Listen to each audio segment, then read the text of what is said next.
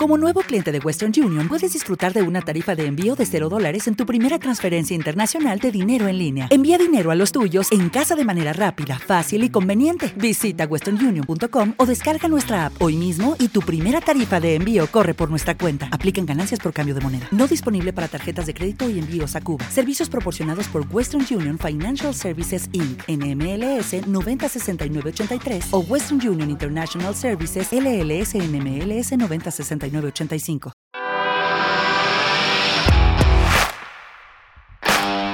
Bienvenido a Esto también es política, el podcast que habla tu mismo idioma, con Mario Girón y Miguel Rodríguez.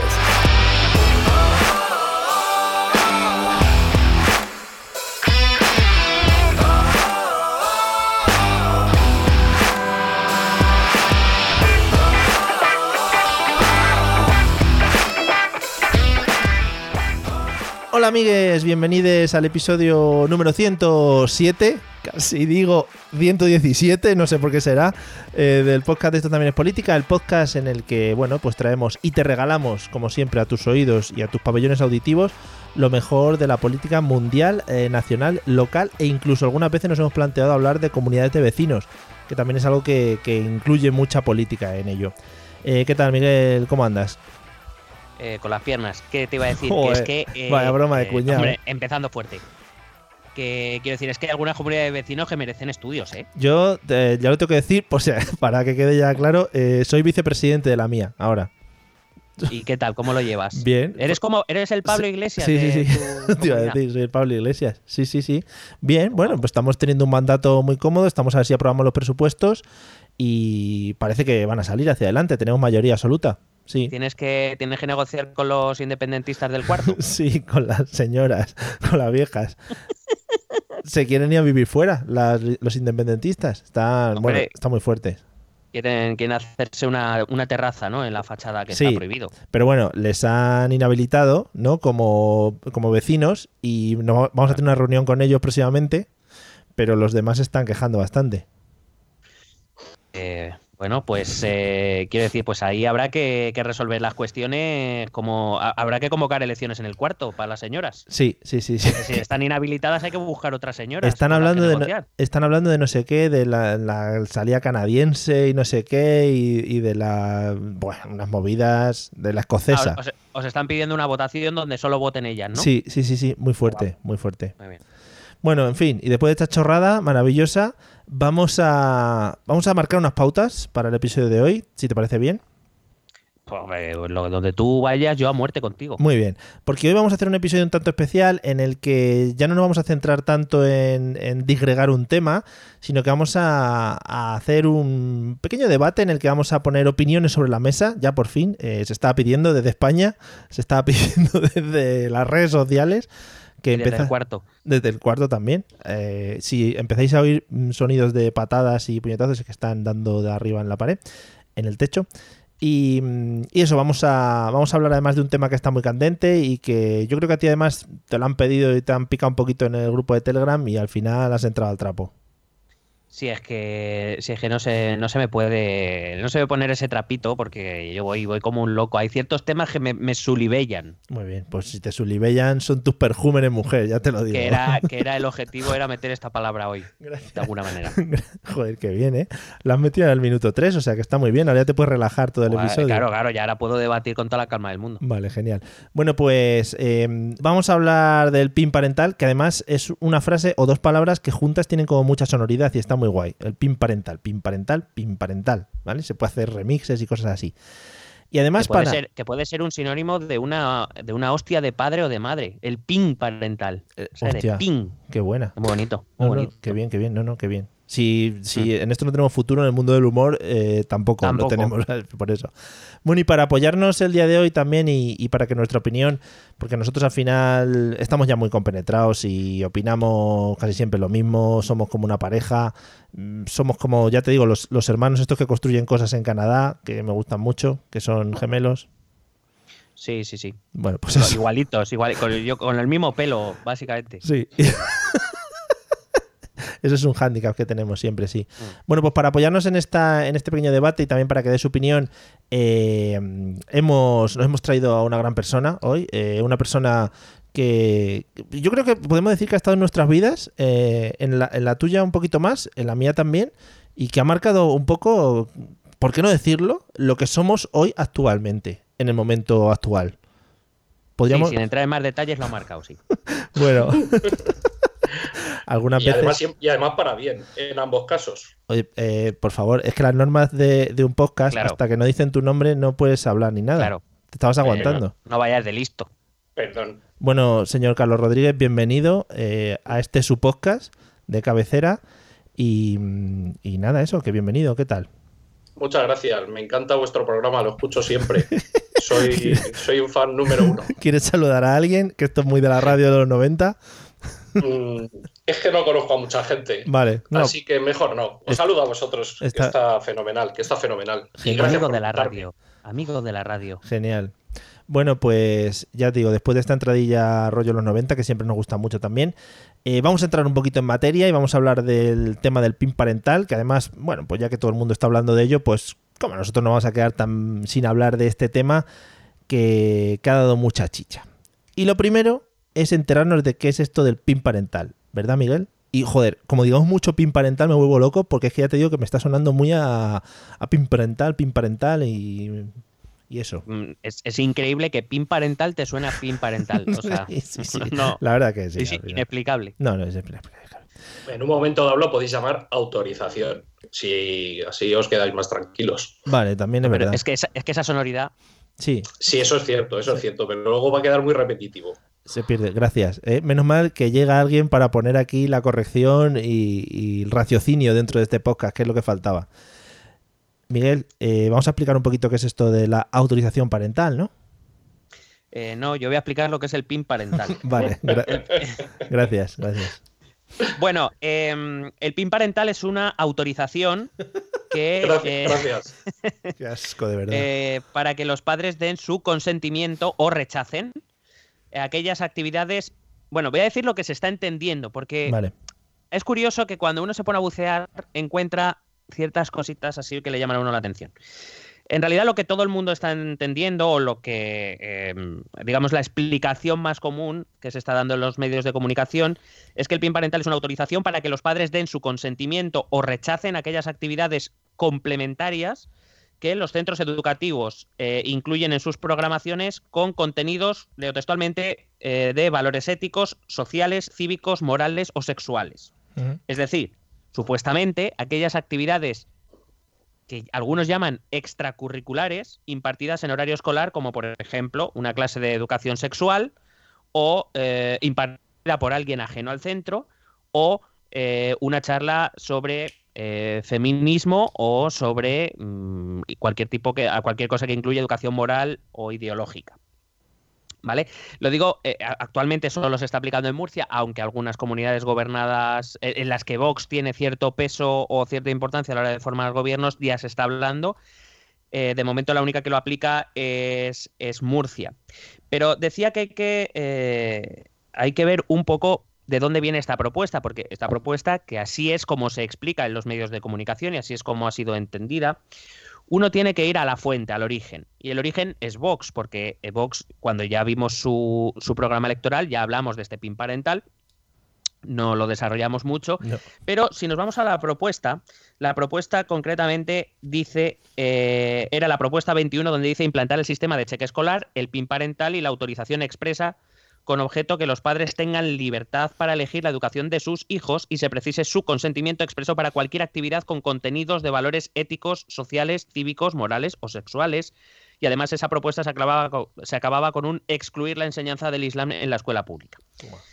Eh, más allá de esta última frase en la que ya me metí en su momento, eh, concretamente la propuesta de Vox no dice que tengan que ser complementarias, extracurriculares o de ningún otro tipo. Es más, en la propia página web de Vox ofrecen una, una autorización de este tipo mm, para, eh, para que te la descargues en PDF y la puedas Ah, rellenar. Y en esa misma, en esa misma autorización dice exactamente lo siguiente.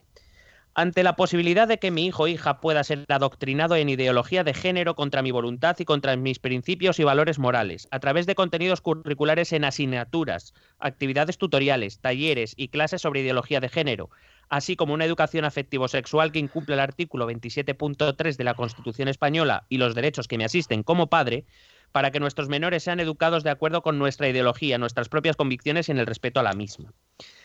Es verdad, como digo, que los partidos políticos, principalmente el Partido Popular, ha limitado este PIN parental allí donde lo ha aplicado o lo quiere aplicar a, las, a estas charlas que eh, gente eh, que, no docentes, no profesores del centro, están dando. Pero mm, el propio Vox, mm, como habéis podido escuchar, lo extiende a cualquier tipo de actividad, incluidas las de asignaturas. Lo digo, no estoy diciendo que sea lo que se está aplicando, sino lo que Vox pretende eh, y en su página web está bien, bien publicado. En cualquier caso, em, esto es lo que sería el PIN parental, que para poder llevar a cabo este tipo de actividades eh, se, tenga, se deba informar a los padres con antelación y los padres autorizarán o denegarán su autorización para que sus hijos eh, reciban esa, esa charla.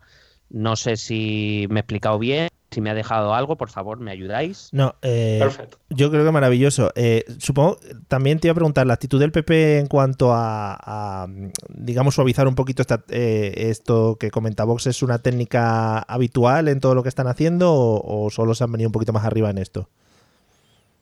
Bueno, a ver, la realidad es la que es, y yo creo que no nos debemos engañar ninguno. El Partido Popular, en estos gobiernos, por ejemplo en Murcia, o en la Comunidad de Madrid, o en el Ayuntamiento de Madrid, necesita los votos de Vox. Mm. Es que no hay, o sea, querer negar eso, tanto por uno como por otro lado, es absurdo. Y Vox ha dicho, si quieres que te vote los presupuestos, pues me tienes que dar esto. Y ellos han aceptado. Me parece más curiosa la actitud de Ciudadanos, que aprobaron el, el parental en Murcia en, en, septiembre, en agosto, perdón y ahora dicen que no, que ellos no lo apoyan y que en realidad lo que quieren es combatirlo desde dentro. No lo entiendo, pero bueno, allá cada uno. También, no sé de qué te extraña también esa forma de actuar, ¿eh? También te digo. De un día digo una cosa, otro día digo otra.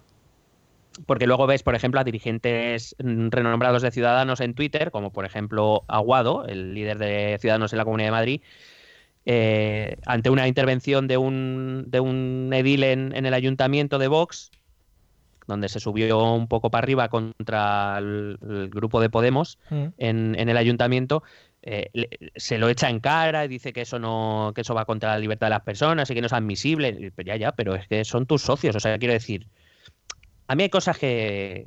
O sea, quiero decir, dentro de lo que cabe, el PP está siendo bastante más coherente que Ciudadanos. No, no entiendo. Por lo demás, todo sigue igual.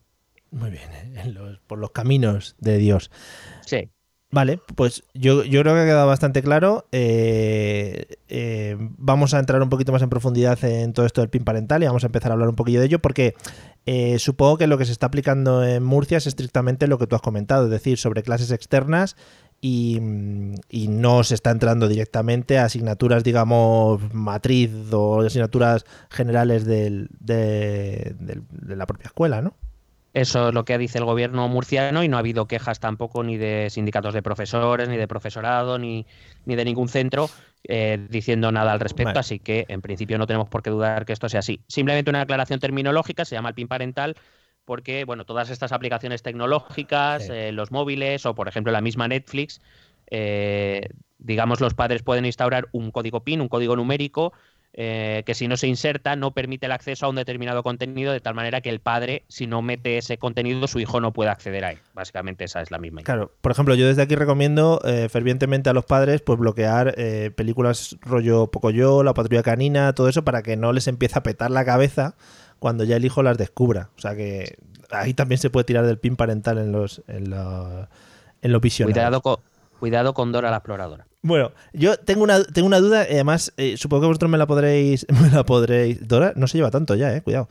Eh, me la podréis resolver. ¿Son muy típicas o muy comunes en los colegios actualmente este tipo de charlas externas? Que venga gente de fuera a contarte cosas, porque en la época de nosotros como escolares no era algo demasiado común organizar este tipo de charlas, organizar este tipo de. Mm, bueno, pues de talleres o lo que sea. Eh, te va a contestar Carlos, simplemente voy a hacer una aclaración de cara a todo lo que está por venir en el programa, hmm. que aquí estamos tres personas que vamos a, debatir, a exponer ideas, a ponerlas encima de la mesa. Tú que eres papá, sí. Eh, Carlos que es profesor en primaria y, futuro papá, y yo que soy profesor en secundaria y bachillerato. Es decir, hemos reunido diferentes visiones sobre este tema. Y ahora Carlos te va a contestar. Bueno, pues a ver cómo, lo resumo.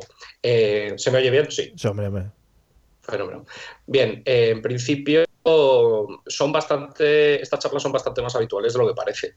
Eh, en primaria son unas charlas que están bastante más controladas, en tanto en cuanto son las propias administraciones públicas las que son las que desarrollan este tipo de charlas, empezando por el agente tutor, eh, que lo organiza bien la policía local de la localidad donde esté situado el colegio o el, el propio ayuntamiento, la Policía Nacional o la Guardia Civil, las clases de educación vial, e incluso clases de educación sexual enviadas por propio personal sanitario, mm. que en clases de, por ejemplo, de sexto de primaria, donde pues las niñas empiezan a tener la regla, empiezan a, pues, a, tener ciertos cambios hormonales, pues es importante que se les vaya informando de qué les va, qué les va a ocurrir.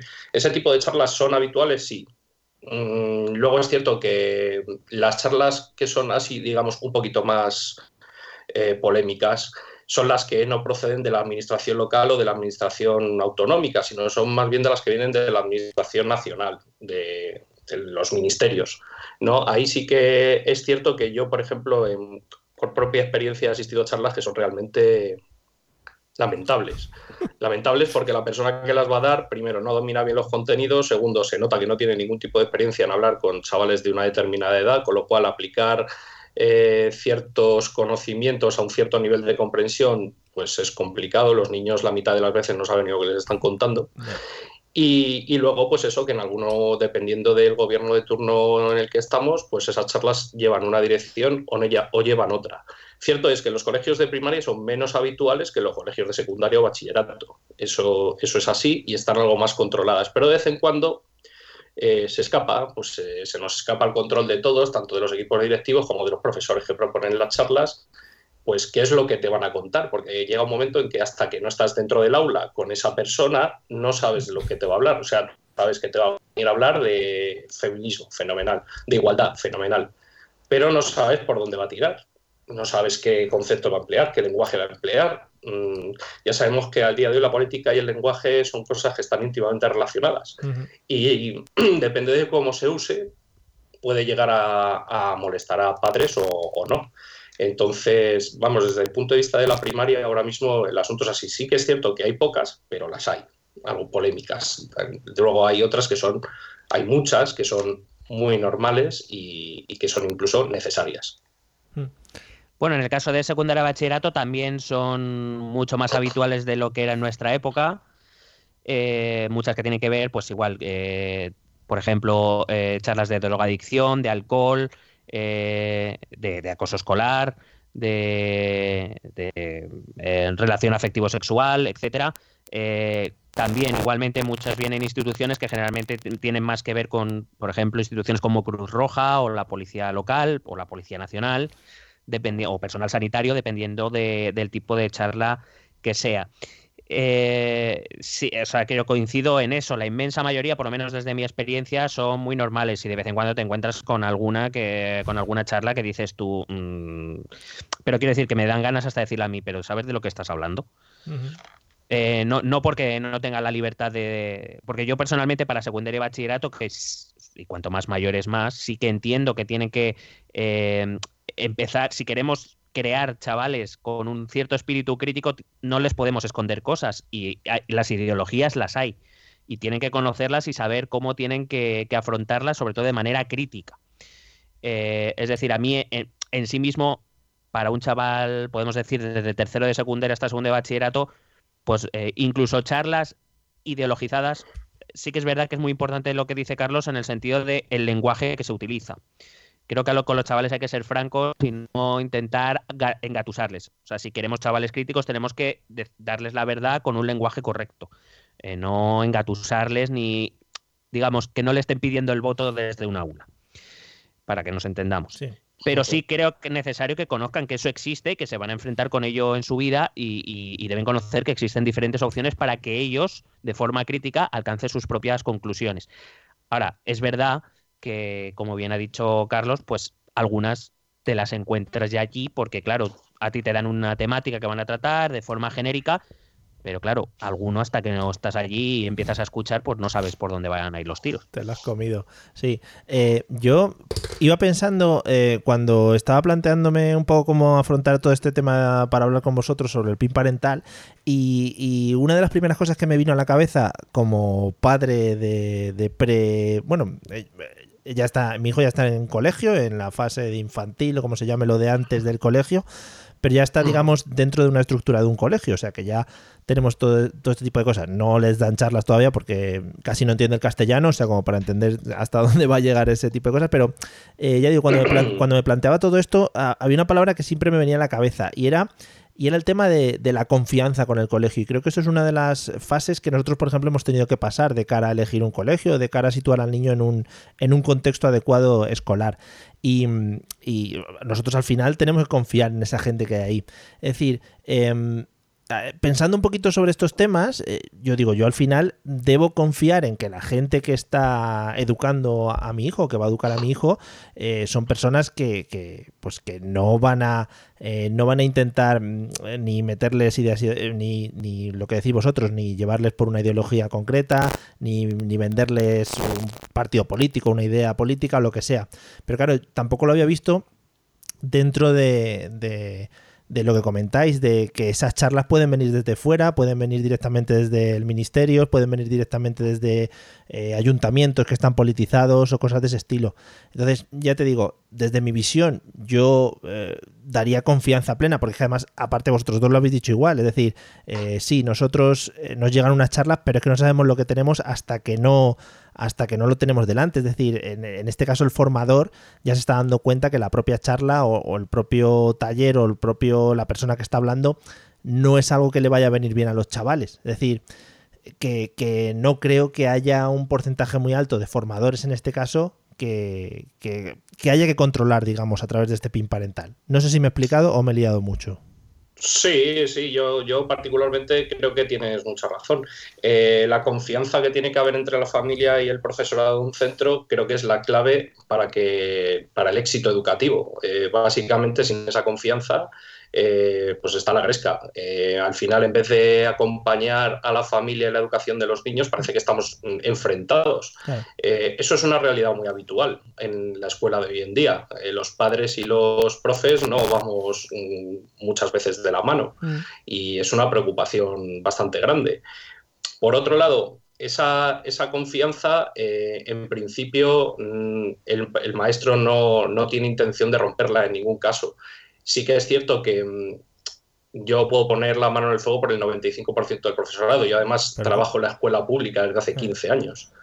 Eh, la escuela pública es una escuela, eh, no sé cómo decirte, este, pues, está muy politizada. Eh, mm. más no te voy a decir más o menos que la concertada o la privada, pero sí que es cierto que, hay un, un, sentimiento político dentro de la escuela pública pues, que es muy grande y el 95% del profesorado es gente de confianza, gente preparada, gente que, gente que con, una vocación hmm. de servicio, de servicio público, como, como no puede ser de otra manera, pero como todo hay un, en todo grupo, en todo grupo humano hay un porcentaje mínimo, pero, pero existe un porcentaje de, de maestros, en este caso, que, que aprovechan, aprovechan la posibilidad de poder dar discursos a niños, a padres, a otros profesores, mm, pues que van con cierto tinte de ideología. Quiero decir, yo con esto no estoy justificando el PIN parental, porque mm. de hecho, una vez que me habéis invitado al programa, pues me lo he leído un poco, me he preparado el tema y evidentemente en el 95% estoy de acuerdo, pero sí que es cierto que en algunos casos podría ser capaz de llegar a entender que un padre en algunos casos se siente impotente ante ciertas actuaciones de, de los maestros. Pero ya te digo, Conozco pocos, por no decir prácticamente ninguno, maestros que mm, adoctrinen en un aula, pero sí que es cierto que cuando se preparan las clases eh, complementarias o las actividades complementarias, pues hay veces que uno dice, ah, esto me parece un tema muy interesante, lo voy a tratar con mis alumnos y luego te llevas la sorpresa. Generalmente suele ser así, ¿vale? Generalmente suele ser así. Aunque es cierto que también conozco algún caso donde el que viene viene preparado para decir lo que tiene que decir en un contexto muy concreto.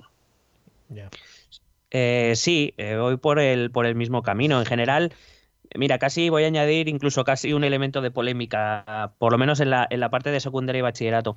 Eh, es que los, los profesores tenemos, según la ley, que dar tanta materia que tampoco tenemos tanto tiempo para adoctrinar a los niños. Quiero decir, a nosotros al final, a final de curso, para que nos entendamos, se nos exige haber dado un temario que normalmente es bastante amplio, bastante extenso, y tampoco te puedes detener mucho a, dar, a intentar eh, adoctrinar a los, a los chavales. Y en cualquier caso, yo, que trabajo con los más mayores, eh, también es un poco una falta de sensibilidad hacia ellos, en el sentido de que nos creemos que los chavales les dices dos cosas y ya se convierten a lo que tú quieras. Eh, primero, los chavales tienen la influencia propia de sus padres en casa, que es la más fuerte, porque es la que tienen desde niños. no creo que yo que yo no, lo hago, y eso que toco materias sensibles, pero me gusta, por ejemplo, hacerles debatir, hacer que, se expresen, que desarrollen sus pensamientos, sin, entrar a valorarlos ni a dar ni siquiera mi opinión. Pero incluso si yo quisiera, eh, no creo yo que en un discurso de 10 minutos pueda convencer a un chaval de todo lo contrario a lo que sus padres han pretendido formar con él. No lo creo. Eh, por otro lado, por ejemplo, eh, este PIN parental eh, o esta formulación que se hace dice que tendrá que ver con todas esas eh, actividades que tengan que ver con, por ejemplo, valores éticos. Por ejemplo, he de recordar que valores éticos es una asignatura en sí misma en secundaria y que la filosofía, que no deja de ser la explicación de mm, eh, sistemas de ideas que se han producido a lo largo de. y, que quiero decir, tratan de responder preguntas que los chavales tarde o temprano se van a hacer, son asignaturas. Es decir, si entramos a valorar las cosas morales o valores éticos, eso se da en asignaturas que sí son curriculares. Además de todo eso, cuando llaman actividades complementarias y extracurriculares, desde mi punto de vista, o por lo menos en secundaria y bachillerato, se equivocan.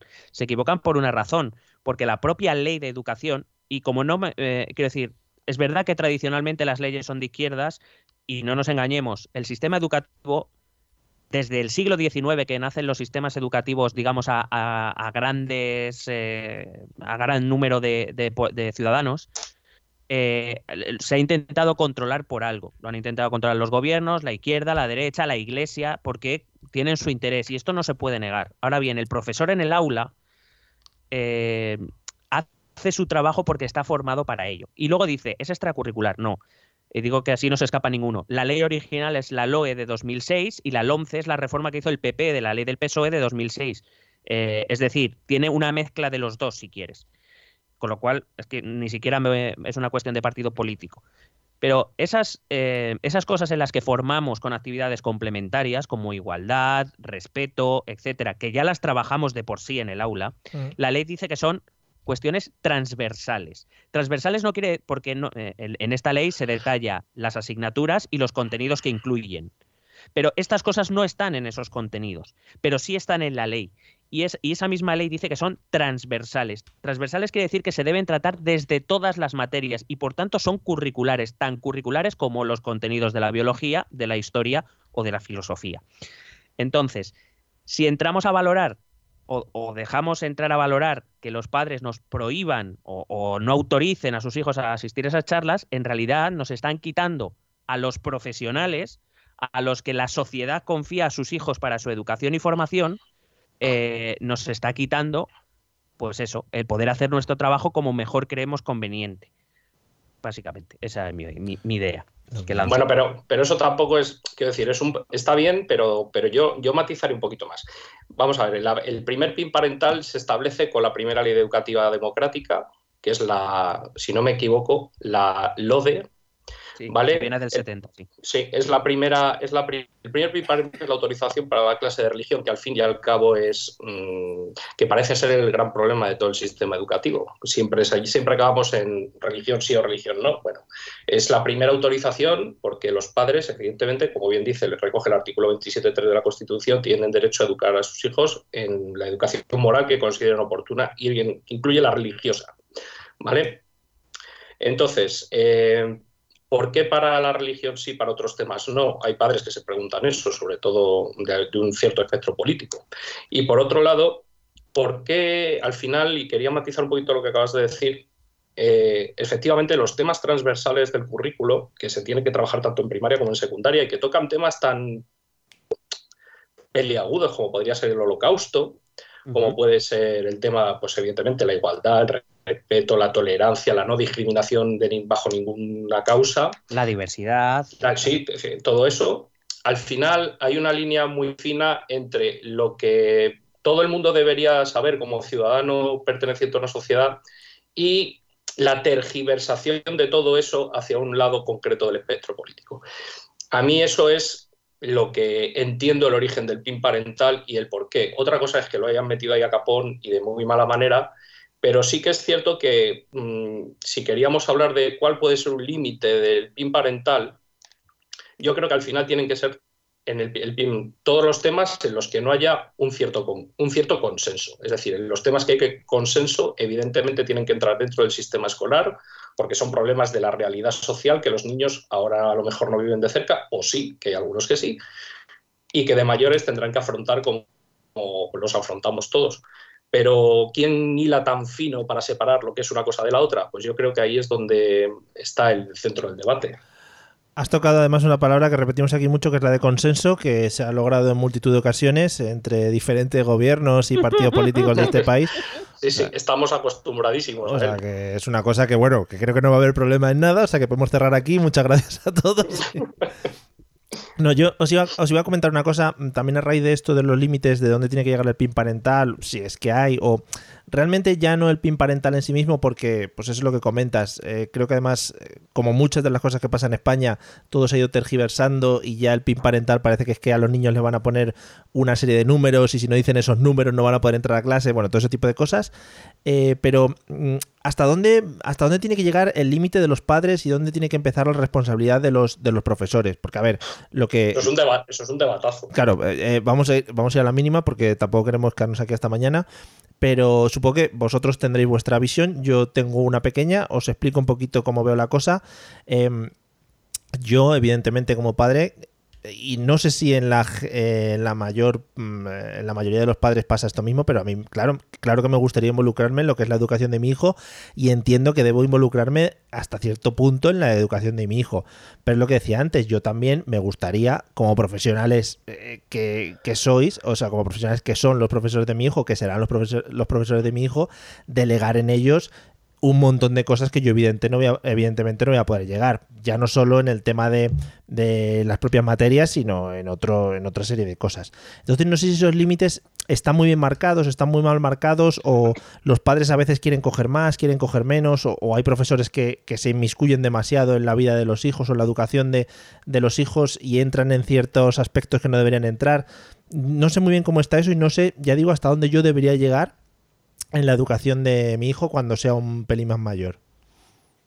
Yo creo que la, yo creo que, por ejemplo, la ley lo dice muy claro, si nos regimos por ella, mm. eh, el maestro acompaña a la educación de la familia. Somos acompañantes de la educación. Mm, particularmente yo cuando empecé la carrera, yo creía que, ya te estoy hablando hace muchos años, yo creía que lo que iba a ir era a impartir conocimiento. Es decir, a explicar de una manera adecuada ciertos conocimientos para que los niños desarrollaran un pensamiento, una estructura de pensamiento y con ello desarrollaran, pues luego, luego como dice Micho, su espíritu crítico. Con el tiempo me doy cuenta de que. Micho soy yo, ¿eh? Sí. aquí se me conoce como Miguel. aquí, es una persona seria, claro. Sus, momentos de, gloria en otros campos aquí los deja aparte. No, no quiere llevar. Dice el, el, licenciado Miguel. El licenciado Miguel. Eh, ¿Vale? Eso, eso es así. Sin embargo, luego te das cuenta de que hay una la realidad escolar es bien distinta. Eh, eh, y es que conforme han ido pasando los años, la escuela ha ido adquiriendo mm, responsabilidades que no le competen. Mm. Y eso es un, mi humilde punto de vista, ¿vale? Habrá seguramente otros. Eh, son como el mío. Mm, como el tuyo. yo creo que lo, la, la, educación hace años la incursión de la mujer al mercado laboral, eh, el hecho de que ahora no nos vale con tener un coche que nos lleve de un sitio a otro, sino que tengo que tener el coche más caro posible, que me pueda permitir hasta que me saque el último euro, mm. hace que yo tengo niños de tres años, cuatro años, que llegan al colegio a las siete y media de la mañana y se van a las siete de la tarde. Y a mí, mm, como futuro padre que soy, como padre que eres, ya no te hablo desde el punto de vista de maestro, me parece una vergüenza. O sea, el niño pasa más horas fuera de casa que sus propios padres. Sí. Eh, evidentemente mm, los maestros pasan mucho más tiempo con, algunos de esos niños, no te voy a decir con todo, a lo mejor sí que te puedo decir que es una generalidad, en algunas partes por lo menos de la Comunidad de Madrid, en otras a lo mejor no, pero sí que es cierto que mm, pasamos más tiempo con los niños que sus propios padres, por tanto somos un modelo distinto al que éramos cuando nosotros éramos alumnos. Mm, tenemos que yo creo que tenemos que andarnos con más cuidado. Y tenemos que andarnos con más cuidado porque enseguida te cae ahora mismo una denuncia en esa, esa relación familias padres que y colegio que tenemos ahora enseguida te denuncian por cualquier cosa. Digo hola buenos días denunciado porque no son buenos. Por ser simpático claro si es que al final te tomas una vamos una bondades sí. ¿Qué pasa? Que luego hay ciertos centros que han abierto la mano y han dejado pasar a los padres a unos determinados sitios que ahora es muy difícil eh, retornar a una posición inicial, por decirlo de alguna manera. Es decir, tú le has dicho al padre, puedes llegar hasta aquí. Y ahora le dices, no, pero mejor ahora ya, mejor se va usted más para allá porque ya... Bueno, es, son situaciones difíciles y situaciones complicadas, pero vamos a ver, eh, yo no creo que ese sea el, principal problema. Al final, nosotros intentamos hacer nuestra labor de la mejor manera y la manera más profesional. Mm. En la mayoría de los casos las familias están de acuerdo con lo que se hace en los centros, eh, pero siempre hay alguien pues, que no está de acuerdo. O sea, esto es, esto es la realidad. Lo que pasa es que los docentes cada día somos más conscientes de que no podemos gustar a todo el mundo y nuestra manera de trabajar no va a gustar al 100% de las familias de nuestro aula. Siempre va a haber un porcentaje familiar que no le va a gustar algo. Pues tienes que tirar para adelante, que no te queda otra al final, como dice Miguel, eh, tienes un montón de temario que dar, que llegan las pruebas, que llegan los exámenes, que llegan no sé qué, y es que esto no para, esto no para. Entonces... With Lucky Land slots, you can get lucky just about anywhere. This is your captain speaking. Uh, we've got clear runway and the weather's fine, but we're just going to circle up here a while and uh, get lucky. No, no, nothing like that. It's just these cash prizes add up quick. So I suggest you sit back, keep your tray table upright, and start getting lucky. Play for free at LuckyLandSlots.com. Are you feeling lucky? No purchase necessary. Void where prohibited by law. 18 plus terms and conditions apply. See website for details. Hello, it is Ryan, and I was on a flight the other day playing one of my favorite social spin slot games on chumbacasino.com. I looked over the person sitting next to me, and you know what they were doing? They were also playing Chumba Casino. Coincidence? I think not. Everybody's loving having fun with it. Chumba Casino is home to hundreds of casino style games that you can play for free anytime, anywhere, even at 30,000 feet. So sign up now at chumbacasino.com to claim your free welcome bonus. That's chumbacasino.com and live the Chumba life. No purchase necessary. DTW, void, prohibited by law. See terms and conditions 18 plus. Eh, a ver, por mi parte. Sí. Eh, es verdad que la escuela, cuando nace, digamos, con ese Eh, con esa finalidad de llegar a más población de la que se tenía acostumbrado durante el siglo XIX y quizá la ley, que además ha sido la ley más larga de nuestra historia educativa, que fue la ley Moyano de 1857, eh, de hecho se llamaba ley de instrucción pública. Es decir, la escuela nace como eh, elemento formador en el sentido de conocimiento, de, lugar de acceso al conocimiento. Pero la realidad es que a día de hoy, además de formar, tenemos que educar. Yo sí creo que la escuela tiene y debe tener desde principio una, un papel educador o educativo, en el sentido de la escuela es el primer centro social que tienen los, los niños. Eh, digamos, viven en su mini sociedad donde tienen que ir aprendiendo reglas que luego van a tener que aplicar a, a su vida cuando, cuando ya salgan al mundo exterior, para que nos entendamos. No es una burbuja, precisamente la escuela les saca de la burbuja de, su familia, que es donde normalmente vive un niño hasta que entra al centro escolar, que es verdad, eh, una, que, ahora ya los niños entran con un año. Eh, y muchos de ellos, como bien decía Carlos, no solo de primaria y de secundaria también, entran a las 7 de la mañana y se van a las 1000. Y nos ven más a nosotros, profesores y maestros, que a sus propios padres. Eh, lo cual es triste. Pero yo sí creo, y me voy a poner un pelín filosófico, no demasiado, sí creo que cuando nosotros estamos, trabajamos con los, con los chicos y chicas, eh, estos tienen una doble vertiente, tienen una vertiente, digamos, individual, familiar, que debería ser responsabilidad de sus padres, y una, em, y una vertiente, voy a decir, social, porque, em, quiero decir, a nosotros, a la escuela, se nos encarga la sociedad nos encarga a través de las leyes educativas y de los representantes en el Parlamento, se nos encarga que les formemos y que les eduquemos en ciertos aspectos. Y como bien dice Carlos, yo creo que con el paso del tiempo la escuela se ha tenido que ir haciendo cargo de aspectos que en principio no le deberían corresponder, porque cubrimos huecos, por lo, por lo que sea. Entonces, eh, claro, eh, nosotros somos educadores, sí, pero como no está claro de qué parte se tienen que encargar los padres y de qué parte se tienen que encargar los colegios y centros educativos, pues ese es el gran problema. Y este PIN parental, en cierta manera, yo entiendo a los profesores que se sienten atacados por él, porque están entrando en lo que yo personalmente, y en eso sí estoy de acuerdo, en mi parcela. Porque, eh, por poner un ejemplo, significaría que, por ejemplo, que un padre, los padres de un niño musulmán podrían decir no a una charla, por ejemplo, porque como son valores occidentales que nos van con su cultura y no es la educación moral de su hijo y de su familia, ¿lo podemos prohibir? ¿Qué, opinan de eso eh, esa gente? O igual, ¿qué opina la izquierda, por ejemplo, si esa charla la viene a dar Hazte Oír? Por ejemplo. Y yo entiendo. Entonces, se supone bueno, pero que tú sabes, perdona, Micho, Miquel, pero tú sabes que, esas, es que ahí es donde está el problema. Al final esto es como una especie de cortina de humo, el pin parental, buh, ¿qué tal? Es que eso no ocurre. O sea, tú nunca verás a Hazte Oír haciendo una charla en un colegio o un instituto. ¿Por qué? Porque las charlas solo van de un determinado lado. O sea, eso, eso es así. Bueno, eh, yo en mi experiencia eso no ocurre, entre otras cosas, eh, yo no lo he visto. Yo no digo que no ocurra, ¿eh? yo digo que yo no lo he visto. En cualquier caso, yo, por ejemplo, a cierta edad, por ejemplo, en bachillerato, en primero de bachillerato, a mí no me parecería mal que viniera gente de Oír o de otras asociaciones y que los chavales escuchen lo que les ofrece la sociedad para cuando salgan. Y ya ellos decidirán. Y evidentemente quien niegue que el peso de la educación moral que sus padres les han dado durante toda su vida va a tener un peso importante, es que o no conoce a los chavales o, o, no entiende lo que se hace en la escuela.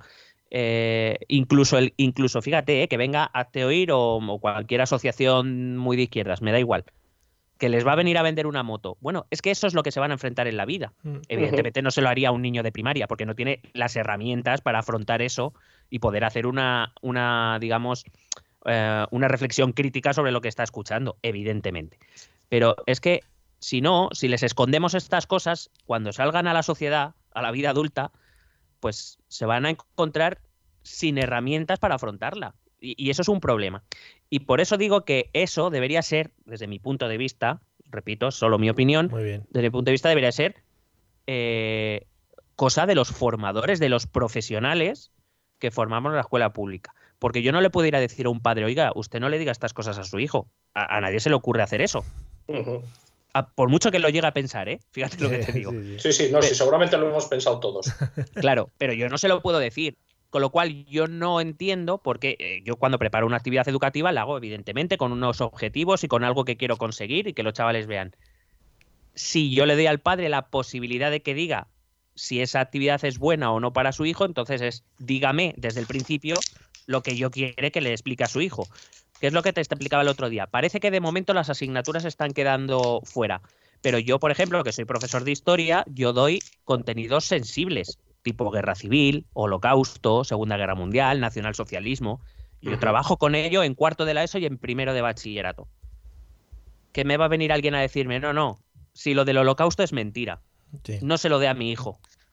Como lo de Entonces, que ¿yo qué pinto ahí? Esa es la pregunta. Como lo de que el hombre llega a la luna, pues eso, esto es mentira que lo hizo Spielberg. Una cosa, una cosa que iba a comentar. Estabas hablando de, que al final los profesores también son un, modelo, lo ha comentado Carlos, tú también has comentado un poquito así por encima, eh, es un modelo para, para el estudiante, para el alumno, etcétera, etcétera. Es decir, yo entiendo que hasta cierto punto deben serlo. Es decir, es una persona que tienes enfrente muchas horas eh, y, y, que yo creo que te tienes que basar en él algo. Es decir, yo eh, lo que sí le pediría al profesor es cierta educación, pero vamos como persona normal. Es decir, que no, que no sea un puto loco, que no sea un zumbado, pues vamos lo normal, vamos, creo que es lo normal. Y, un poquito a raíz de todo esto del PIN parental y volviendo un poco a las limitaciones que pueden plantearse, em, ¿creéis que es, es mayoritario el tema de que muchos padres se metan en, la temática que se le imparte a los chavales en cuanto a talleres, charlas, etcétera, etcétera, o es algo más que se ha oído por el ruido que hace eh, una, una, ley o, una forma de trabajar un poco polémica que, se ha movido por parte de Vox. Eh, que vamos, que sí, que sí es lo normal que los padres se inmiscuyan en todo este tipo de, limitaciones. Vale, te voy a contestar con una pregunta. Eh, la semana pasada oíste hablar mucho del PIB parental. Sí. Sí. ¿Y esta? ¿Y esta? Bueno, está ya menos, ¿no? Nada, está nada. Pues ya está. O sea, no. Quiero decir que no ha sido un tema recurrente porque estamos en plena formación de gobierno, de pactos, de cosas. Hay que poner muy mal a quien sea y el debate educativo es un debate muy jugoso, de donde se puede sacar mucho, mucho rédito. Por otra parte, un debate educativo que nunca es nada productivo. Quiero decir que nunca. Yo no sé si viviré para ver una ley consensuada de, educación que dure 20 años y se puedan ver resultados sobre si esa ley ha sido buena o no.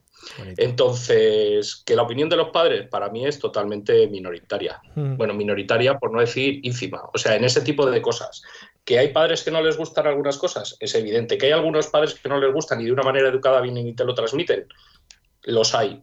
Que tú les puedes explicar y entran en razón de decir, bueno, pues tiene sentido, también los hay. Hay otros que no entran en razón nunca, pues también los hay, pero son una parte, mm, yo creo que mínima. O sea, yo creo que no tendría aquí, por ejemplo, en Madrid, no creo que tuviera mucho recorrido el PIB parental. Eh, sí, estoy de acuerdo. En general, las, quejas sobre este tipo, luego en realidad son, no te voy a decir anecdóticas, pero porque siempre hay alguno que, pero es verdad que en líneas generales los padres tampoco se inviscuyen demasiado. Además, yo sí quería recordar, y perdón por hilar con lo anterior, que hay una cosa en este país que también la Constitución protege y que parece que nadie se acuerda de eso, que se llama libertad de cátedra. Mm. Es decir, los profesores tenemos la libertad de poder decidir cómo afrontamos los contenidos que la ley nos impone que tenemos que, enseñarles. Y, parece que eso no, es importante. Pero siguiendo con eso, es verdad, es, siempre hay alguno que a lo mejor te puede transmitir, la mayor parte de veces nadie.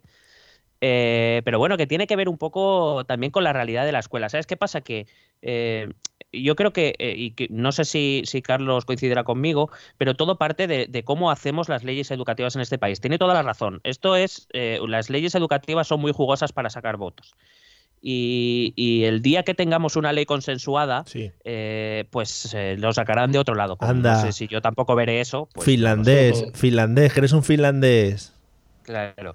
Entonces, claro, la cuestión es, eh, si se va, claro, como siempre, mientras la haga la ley una parte, la otra va a sentir que tiene el derecho de protestar y, en realidad de elevar a debate público, por llamarlo debate, porque como bien dice, bien dice Carlos, productivo no es. Hmm. Aquí eh, eh, son, son debates ideológicos, no son debates educativos.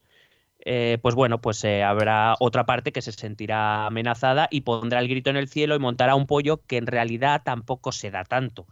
Más allá que, como digo, pues bueno, siempre hay algún padre que se queja con más energía o con menos energía o que te lo hace llegar o no te lo hace llegar. Pero, por ejemplo, yo, eh, en mi experiencia de tutor, quiero decir que simplemente para que lo veamos en el contexto, y, Carlos te puede hablar de eso más porque tiene más experiencia en las tutorías, a veces contactar para que vengan un padre y una madre hablar contigo es un triunfo. O sea, ¿cómo vas a esperar que se quiera enterar de todo lo que pasa en el colegio y venga a quejarse cuando a veces nos cuesta hasta tener una reunión para explicarle cómo va su hijo o su hija en la escuela? Estoy de acuerdo, estoy de acuerdo, completamente. O sea, quiero decir, eh, que vas a tener un padre toca pelotas, pues, o una madre toca pelotas, pues puede ocurrir. Pero es verdad que en general no es algo reseñable o que ocurra con demasiada frecuencia. Sí. Vamos, nos pasa a nosotros en el podcast, la gente que se mete con nosotros, pero claro, nosotros lo mandamos a tomar por culo, cosa que evidentemente en ámbitos de educación creo que no está muy bien hacerlo. Eh, no, de, Momento, no. hasta que salga una ley paso que vamos. hasta que salga una ley consensuada en la que puedas mandar al padre a tomar por culo, que eso está, oye, pues mira, no estaría pues, mal. hombre, puede ser la disposición transitoria 12, que viene muy bien ahí.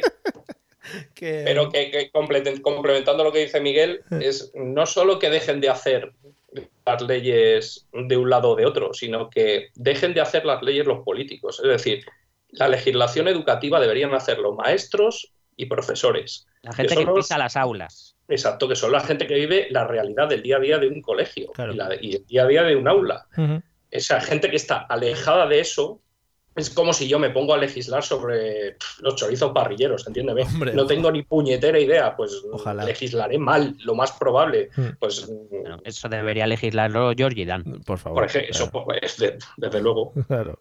Pero sigue vivo Claro, ese es- hombre.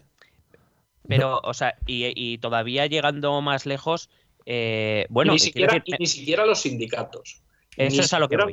los sindicatos. Los Gente- maestros, es decir, que se coja un muestreo de maestros que hay buenos y muy buenos en, en todas las disciplinas y de profesores y que se junten y que hagan, pues como los obispos, ahí un sínodo y, y elaboren una ley guay, ¿sabes? Donde todos estén, donde nos veamos reflejados los maestros y los profesores en esas leyes, que es que cada vez nos vemos menos reflejados.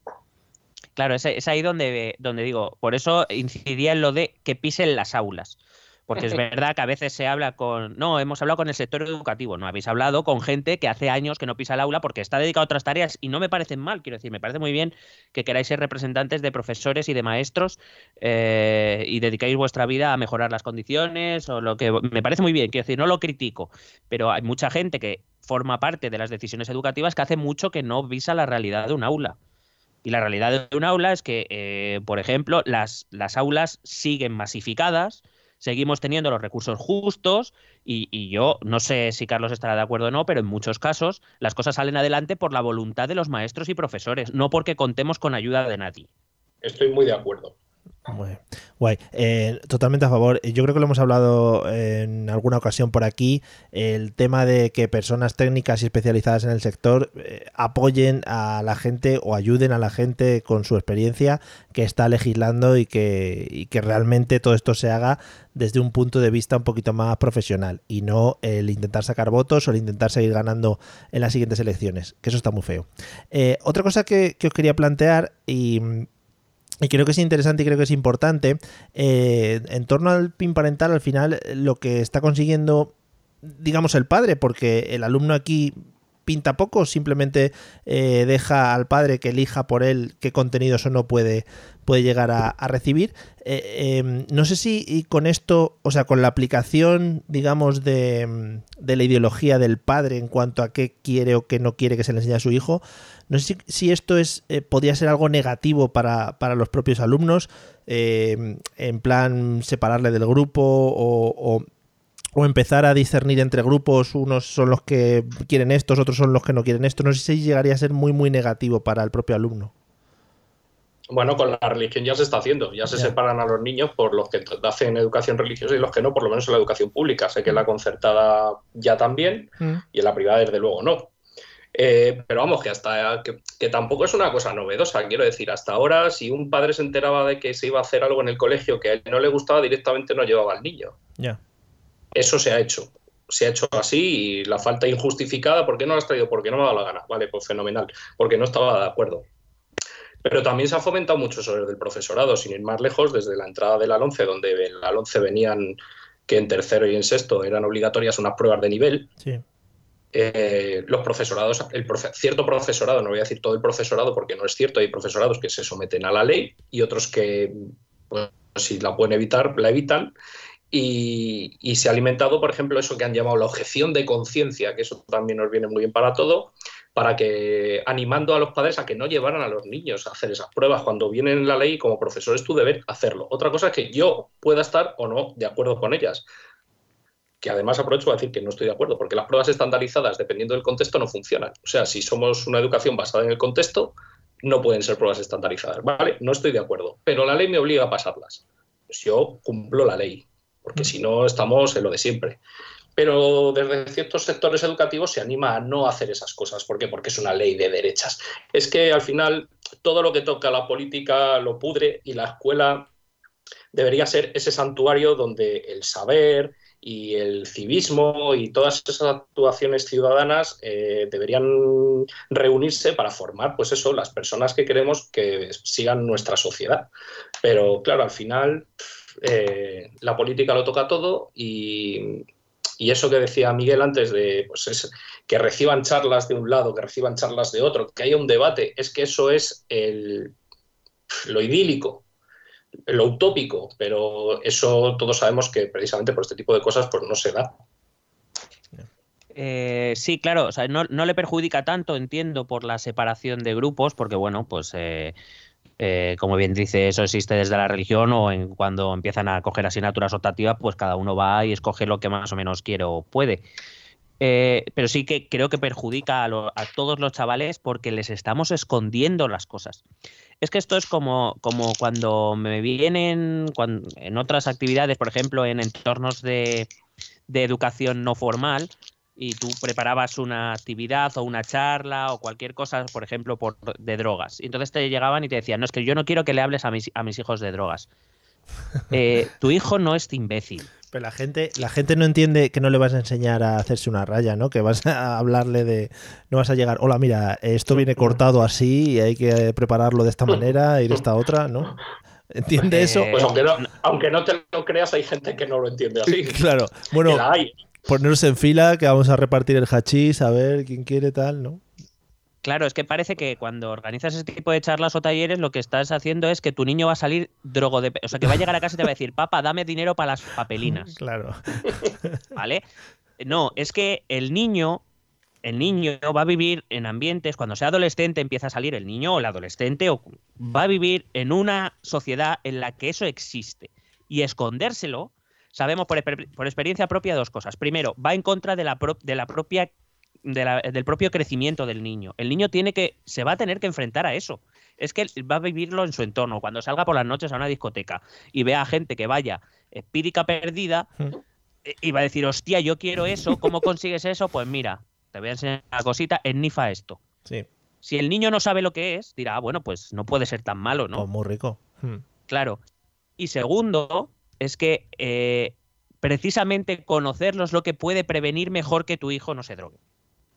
Es así. Que eso existe y que no se lo puedes esconder. Y aparte todos hemos sido adolescentes y cuando nos han prohibido, nos ha escondido algo, más ganas tenemos de saber qué es. Mm. Porque eso va también con el desarrollo madurativo de los adolescentes. Yo te hablo de los adolescentes, claro. Un adolescente que rechaza toda figura de autoridad, empezando por sus propios padres, si ven que sus padres no quieren hablarle de algo, más ganas tendrán de saber qué es, aunque solo sea por joder. Sí. Y si no lo entienden, pues, eh, pues evidentemente, si tú me dices no le puedes dar esa charla de drogas, tú le estás, es, desde mi punto de vista, a tu sí, sí. hijo le estás, eh, le estás negando ese crecimiento personal y esa capacidad de afrontar lo que la sociedad le va, le va a traer, porque es- eso existe. Por mucho que tú no quieras que exista, existe. Pero fíjate además la contradicción. Yo, por ejemplo, vas a charlas, van, eh, viene la Guardia Civil a darte una charla sobre el acoso, el ciberacoso, o la- el acoso en las redes sociales. Pues es un tema que para la juventud de hoy me parece súper importante, porque es que al final tenemos un sistema educativo que enseña muchas cosas, muchas cosas, pero no enseña qué hacer con todas esas cosas. Correcto. Y mm, por la tarde, después de la charla, pues te llega una solicitud de amistad de un niño de sexto de Instagram. Digo, pero bueno, vamos a ver. No es que mi, es que mi padre me deja. Vale, pues entonces, ¿qué estamos haciendo? Es esa, esa veces, es lo que te decía antes de la confrontación familia-escuela, que en vez de haber- a veces ir por el mismo camino, vamos por caminos totalmente distintos. Y aunque tú te esfuerces en que sean iguales, pues ya el papá dice, no, es que mi hijo es un machote y mi niña pues no lo es tanto. Bueno, evidentemente. Eh, pues es que eso, pues vamos a la charla de ciberacoso, pero no te preocupes, hijo, que luego te dejo la tablet para que te metas en el Facebook cuando no tienes ni edad ni permiso, no deberías tenerlo. Es ilegal que con menos de 16 años te metas en una red social. Pues todas esas cosas no nos importan, no nos importan, con lo cual imagínate la- el- para qué valdría el, el PIN parental aquí. Si para no ir a una charla de algo que me parece fundamental, pues no lo, no lo veo. No lo veo. Quiero decir, este niño tiene que saber cuáles son los peligros de Internet. Y tu padre, igual es que el problema es que la mitad de estas charlas no hay que dársela a los niños, sino que hay que dársela a los padres. No, a los niños también, ya te lo digo. Sí, bueno, a los niños, a los niños sí, pero igual también deberían venir con los padres, porque es que hay algunos padres que deberían asistir a estas charlas que son mm, muy formativas. Sí, creo que una de las cosas que destacáis los dos es un poco la pereza por educar que tienen algunos padres. Y eso se ve desde pequeños cuando enseguida que el niño llora le plantas el móvil delante y dices, venga, a correr. Y, a ver, yo lo veo, por ejemplo, desde mi, desde mi lado y tanto mi mujer como yo, una de las cosas que más firmes nos pusimos es, oye, eh, el niño no puede criarse con un móvil o delante de, una, de un vídeo o, o enchufándole cualquier cosa que, que le distraiga de lo que tiene alrededor. Es decir, aunque yo tenga que estar un poquito más pendiente de él o aunque yo tenga que jugar con él, que, realmente eh, suena como raro, ¿no? Decir, joder, es que tengo que jugar con mi hijo, ¿no? Es un poco extraño, pero, pero creo que es lo que mejor le va a venir a él, lo que mejor me va a venir a mí, etcétera, etcétera. Y creo que eh, la pereza que tienen los padres muchas veces por educar eh, les lleva mucho a entrar en esos, en esos temas que, que estáis comentando hasta ahora.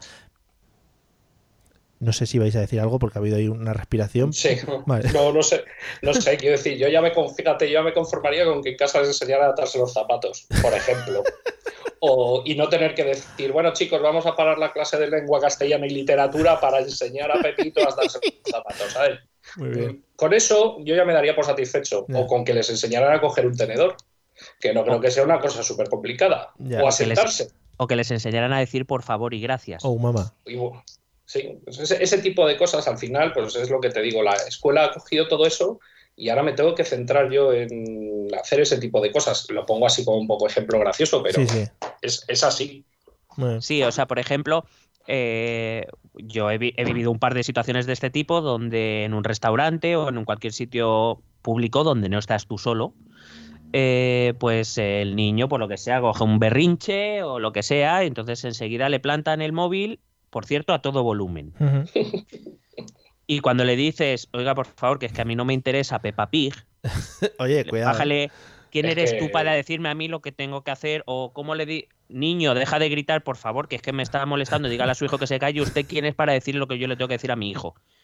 Hombre, pero es una cuestión de civismo. Entonces, evidentemente, estamos poniendo casos extremos, que afortunadamente entiendo que no son los mayoritarios, pero que existen y que, como bien dice Carlos, lo tenemos que suplir nosotros, porque si queremos tener una clase tranquila, tenemos que enseñarles a guardar silencio cuando el profesor o un compañero habla, a levantar la mano para pedir el turno para no hablar todos a la vez, que no me interrumpas cuando estoy hablando, etcétera, etcétera.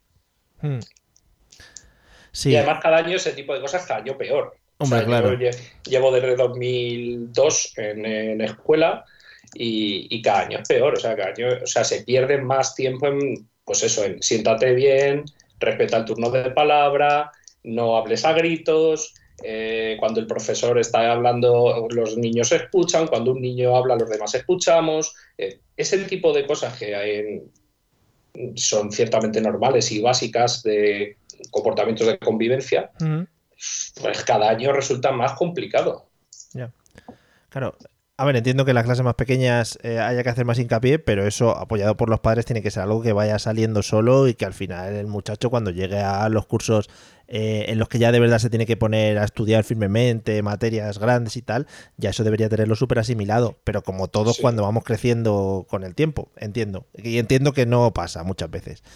Em, bueno, para ir terminando un poco y cerrando esto del pin parental, eh, por todo lo que hemos comentado, no sé si veis una solución a la larga o a la corta para que tanto padres como educadores entren en, un consenso, repetimos otra vez, de, para, el tema de la educación de los niños y que no exista ese tipo de necesidad de que el padre eh, o tutor eh, necesite limitar la educación del chico o, quitarle ciertos, ciertas asistencias a charlas o talleres o lo que sea.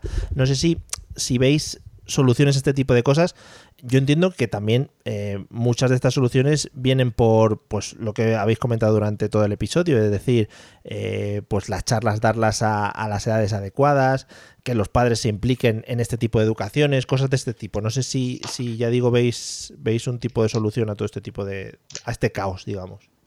Yo básicamente la única solución, vamos, para, empezar te digo que el PIN parental para mí no tiene recorrido.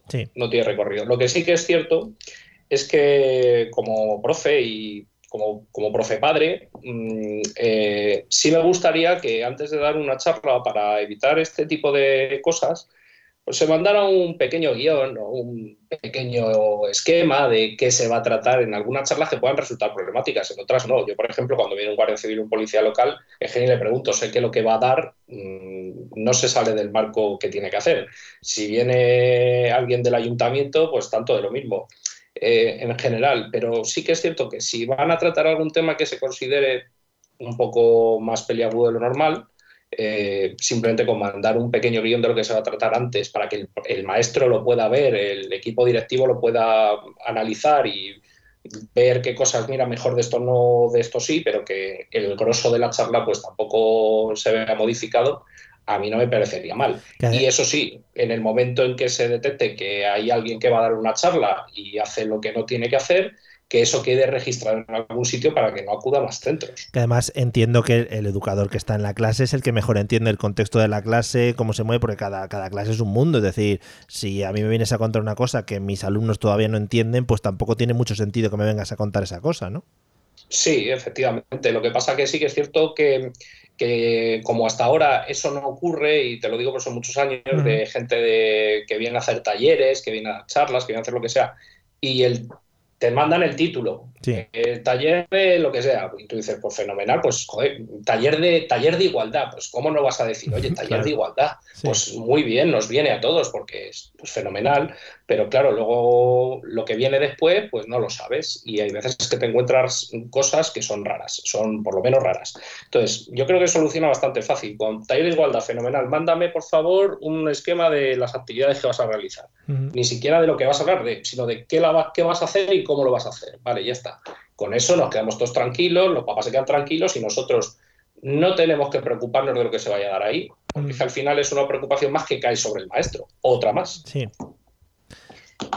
Eh, bueno, por mi parte, eh, o sea, por ejemplo, por hacer un ejemplo explicativo, porque es verdad lo que dice Carlos y además casi nadie protesta y de hecho parece que las últimas declaraciones en ese sentido van por ahí, que si va Policía Nacional, Policía Municipal, ese tipo de cosas eh, que ni siquiera se pongan en duda. Entonces lo que se pone en duda es cuando gente eh, no docente y no participante de instituciones públicas de este tipo parece que van a dar la charla. Pero por ejemplo, mm, no sé, yo creo que existe un cierto consenso social en que las charlas que va a dar Cruz Roja no tendrán demasiado de polémico. Sin embargo, según este PIN parental, habría que pedir la autorización. Y, Cruz Roja, por ejemplo, hace charlas de, eh, de cuestiones afectivos sexuales, porque, por ejemplo, viene a dar charlas de cómo prevenir contagios ETS y demás, que también son un tema eh, delicado en el sentido de que no todos los padres y madres quieren que hables a sus hijos de sexo, como, se como diciendo, es que si les habláis de sexo me lo vais a convertir en ninfómana o ninfómano, ¿sabes? Bueno, oiga, el niño ya sabe, el niño a poco a poco le va picando, oiga, eh, y, tarde o temprano averiguará para qué sirve esa cosa además de para hacer pis. Eh, entonces, yo para mí la solución, la solución irrealizable y utópica es viene por empezar a hacer una ley bien hecha que, nos quede claro a nosotros cuál es nuestro papel y a los padres su papel. Y evitar, y, evitar, no, perdón, y al contrario, y buscar en la medida de lo posible, todo lo máximo que se pueda, la colaboración de ambos entornos del niño. Porque al fin y al cabo, esto es porque es para el niño. No es ni una cuestión de profesores ni es una cuestión de padres, es una cuestión de qué hacemos con nuestros niños y nuestros jóvenes. Y en eso, por ejemplo, creo que sí que se le debería se deberían involucrar más los padres en su rol. Me refiero, por ejemplo, existe un consejo escolar donde los padres tienen participación. De hecho, si no me equivoco, por lo menos en la pública, este tipo de talleres tienen que pasar por el consejo escolar. Tienen que aprobarse la programación general anual, sí. Claro, entonces, quiero decir, ahí está la representación de los padres y si la representación de los padres lo aprueba, ¿por qué tiene que venir otro padre detrás a decir, no, no, pero a mi hijo no? Pues, eh, participe usted en los órganos en los que usted puede decidir, porque además hay órganos para ello, hmm. y exponga usted sus dudas o exponga usted su, su problemática y vemos cómo lo solucionamos. Evidentemente creo que la fluidez, el, flujo de información entre centro y familia tiene que ser constante y creo que se da poco desde mi punto de vista y estas charlas se incluyen dentro de ese flujo de información. Es decir, a mí me parece bien que los padres sepan qué tipo de actividades van a hacer, qué objetivos se buscan y qué es lo que se va a hacer. No para que me lo autorice, sino porque los padres tienen que estar informados de lo que hacemos con sus hijos. Sí, hay que hacer un poquito de pedagogía con ellos también, efectivamente. Es decir, yo no, no busco la autorización, pero que se sientan parte de ello. Mira, te estamos informando que vamos a hacer esto porque queremos conseguir esto. Igual que considero que es muy importante que cuando algo ocurre importante, sin entrar en la más estricta intimidad, pero algo ocurre importante en la familia que pueda afectar al niño, esa información a nosotros nos ayuda. Esa es, una cuestión que, desgraciadamente se da cada vez menos, ese flujo de información entre uno y otro sitio. Y luego, eh, Mm, claro, para mí sería lo ideal que los centros públicos, los privados ya lo tienen, y los concertados relativamente, pero sobre todo los públicos, que tengan más autonomía para decidir qué línea pedagógica seguir y así a los padres se les da la capacidad de elegir a qué centro quieren llevar a sus hijos. Sabrán más o menos qué línea siguen y entonces ya no podrán decir nada porque ya conocerán el centro. Creo mm. que yo por mi parte iría más por ahí las posibles soluciones, pero claro, para eso hay que querer y eso ya lo veo más complicado. Claro, qué bonito pues no hay cosas complicadas en esta vida, ¿no? Y fíjate, aquí estamos nosotros hablando. Eh, bueno, pues nada, no sé si os ha quedado algo en el tintero que queráis decir. Yo qué sé, algún saludo, repito, como antes, a algún familiar o lo, que sea, o gritar algo, no sé, lo que queráis. Pues nada, un saludo a mi hermano que me estará escuchando. Y, otro al mío. Genial, joder. Y a su colega. Y a su colega. Qué fraternales, qué bien, qué de saludos, eh, qué bonito todo, ¿no? Y queda así como un poco como en familia. Bueno, pues em, yo creo que, está guay que hayamos tocado este tema, eh, que además hayamos visto diferentes posiciones y diferentes contextos en los que nos movemos y en los que estáis inmiscuidos de cabeza. Además, ¿Y tú, yo también, sí, sí, por eso. Eh, y además, eh, Carlos ha reseñado bastante ya eh, sus muchísimos años como, como profesor, que también... Yo es que, es que, ya soy, ya tengo una edad. Claro, implica tus muchísimos años como persona, quiero decir. Como persona humana. como persona humana. Bueno, eh, bueno, pues dejamos abiertos también a la gente que nos exponga sus teorías y sus, y sus lo que les dé la gana. Eh, ya, como siempre, ¿eh? desde el respeto, amigos, desde los comentarios con respeto y todas esas cosas que siempre hablamos. Que luego lo pasáis por ahí, sí, pero vamos a ser respetuosos y constructivos. Pero que como bien hemos avisado durante el capítulo, al que nos muestre respeto le mandamos a tomar por culo Efectivamente, ese es nuestro pin parental del episodio. Por ley. Por ley, claro, por la ley de Misco, que es una ley muy buena. bueno, eh, para finalizar, eh, bueno, antes de todo, antes de entrar en, la, en, el final, eh, agradecerte, Carlos, que hayas compartido con nosotros este ratito, que nos hayas dado tu visión desde el punto de vista del profesor y prepadre que vas a ser. Y, nada, pues eso, que muchas gracias por, por estar este rato con nosotros. Muchas gracias a vosotros, sois unos cracks. Y a ti gracias también, Miguel. Que, pero... De todas formas, cuando, cuando habléis de, si Mariano Rajoy va a presidir la federación, ¿me podéis llamar también al debate? Es que creo que vamos a hacer episodio especial, tres o cuatro episodios seguidos. Cuidado que se huele Albert Rivera. o sea, eso, eso duele. Se huele a leche. huele a eh, leche.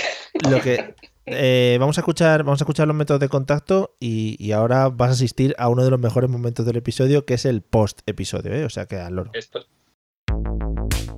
¿Quieres preguntarnos algo? ¿Proponernos algún tema? ¿Exponernos tu opinión? Ponte en contacto con nosotros. Es muy fácil. Envíanos un correo electrónico a esta dirección. Esto también es política.gmail.com. También puedes escribirnos en nuestra página de Facebook. Esto también es política. O en nuestra cuenta de Twitter, arroba etepolítica.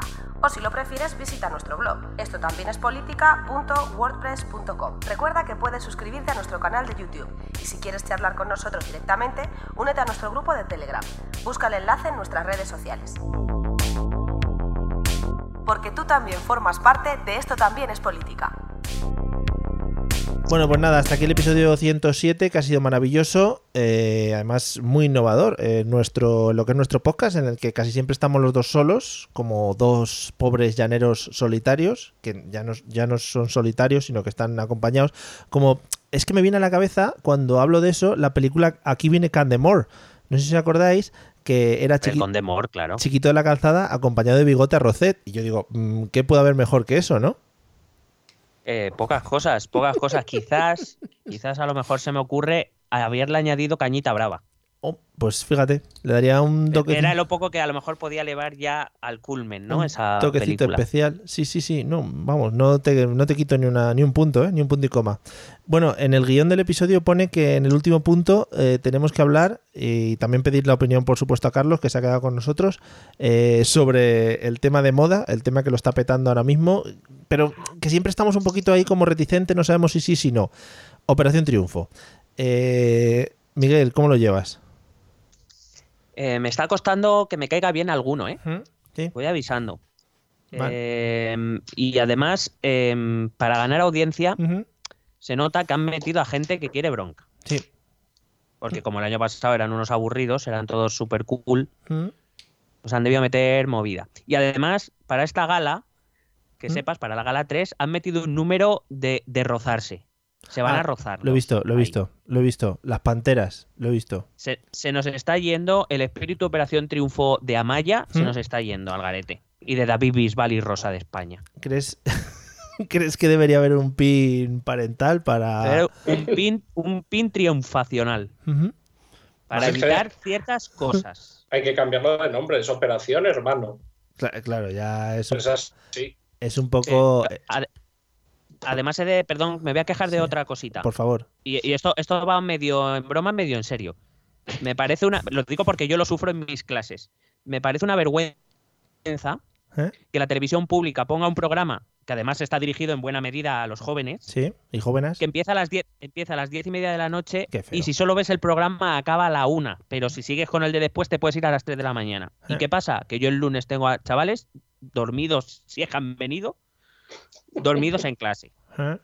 Y me parece, me parece una vergüenza desde la televisión pública, tanta esta ley de racionalización de horarios que llevan todos en sus programas electorales Sí. y resulta que ponen programas para jóvenes un domingo que acaban a la una de la mañana. Qué Pues muy bien, Qué vergüenza. muy bien. Bueno, pues nada, creo que esta idea es con la que nos debemos quedar al final de este episodio. Eh, creo que es el- como la conclusión, ¿no? De que ahí sí que tiene que entrar el pin parental de oficio. Eh, es, o el PIN profesoral. O sea, quiero decir, Ah, aquí claro. los profesores deberíamos poder mm, vetar. Decir, son- no, no, no, no, se empieza a las 9 de la noche y que acabe como muy tarde a las once y media. Vale, Que ya está bien, que los niños tienen que dormir. vale, vale. No, no, No, no, pero fuera, coño, no sé si. no bueno, a lo- con los niños pequeños a lo mejor será diferente. No sé si a Carlos le pasa, pero a mí con los adolescentes, que es que llegan a las 8 de la mañana, pero vamos, que según se sientan ya están dormidos. Que yo creo que no saben cómo han llegado a clase, no lo tienes muy claro. A nosotros no nos pasa, pero alguna siesta del carnero sí que se ha echado ahí, alguno, ¿eh? Maravilloso. Que sonora muy mala. sonora La siesta del carnero, qué bonito, qué referencia más añeja. Bueno, bueno Es amigos, que tengo muchos años, no sé si ha quedado ya claro. ha quedado claro, sí. Ahora, ahora mismo le estaréis imaginando, ¿no? Así como con pelo blanco, barba blanca, nada más lejos de la realidad, amigos. Ha sido hacer daño, qué cabrón. Bueno, Tío, también. ojalá hubiera tenido el pelo blanco. En fin, eh, bueno amigos, esperamos que os haya gustado el episodio de hoy. Eh, repito, 107, ¿eh? Eh, Creo que eh, este ha sido muy bueno y el 100 también fue buenísimo. Creo que han sido los El dos 100 ha mejores. sido el mejor, yo creo, hasta ahora. Han sido los dos mejores. Pero esa ha estado cerca. Por cierto, hace mucho que no decimos, Mario, ca- 107 capítulos, ¿quién no lo iba a decir? ¿Quién no lo iba a decir, eh? ¿Quién no lo iba a decir allí cuando empezamos? En fin, qué bonito. Eh, y ahora que, bueno, ahora que ya estamos ganando dinero, pues esto va viento en popa, a toda vela.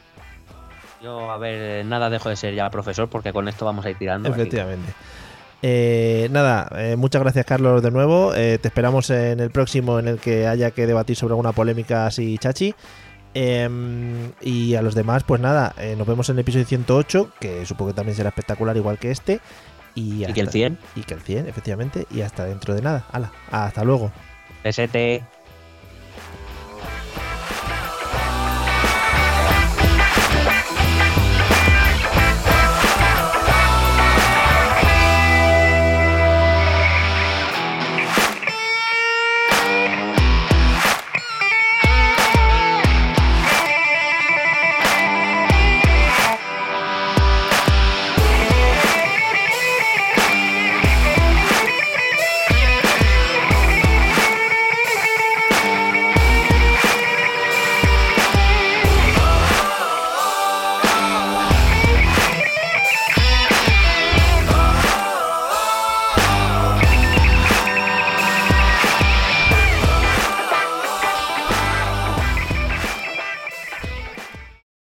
Lucky Land slots, you can get lucky just about anywhere.